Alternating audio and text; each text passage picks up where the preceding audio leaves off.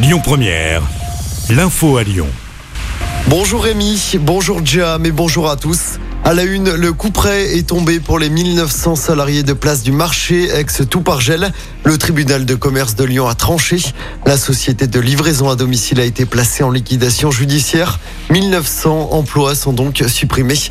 Après une première audience mercredi, la société basée dans le Rhône avait obtenu un délai de 48 heures pour trouver un repreneur. Un individu interpellé est placé en garde à vue après les dégradations dans une église de la métropole de Lyon. C'est Gérald Darmanin, le ministre de l'Intérieur, qui l'a annoncé. Mardi après-midi, l'église Saint-Louis-Roi de Champagne au Mont-d'Or a été euh, profanée. Des vases cassés, crèches retournées, des vitraux fortement endommagés notamment.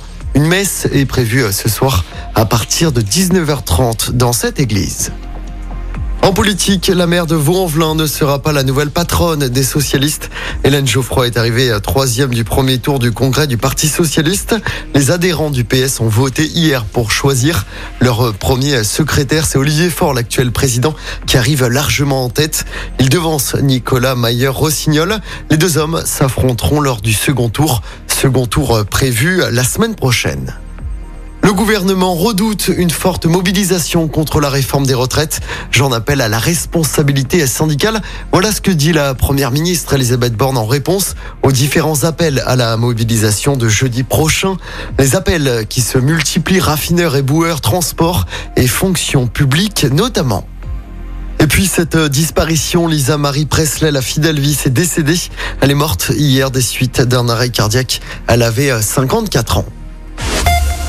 Allez, on termine avec du sport, du basket à suivre ce soir. Nouveau match de Coupe d'Europe pour l'Asvel.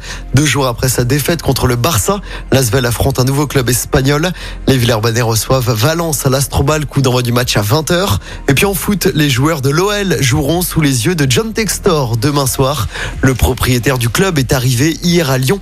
Il assistera au match contre Strasbourg demain soir en Ligue 1 au groupe Ama Stadium. L'OL en grosse difficulté en championnat, englué à la huitième place du classement. Écoutez votre radio Lyon Première en direct sur l'application Lyon Première, lyonpremière.fr et bien sûr à Lyon sur 90.2 FM et en DAB+.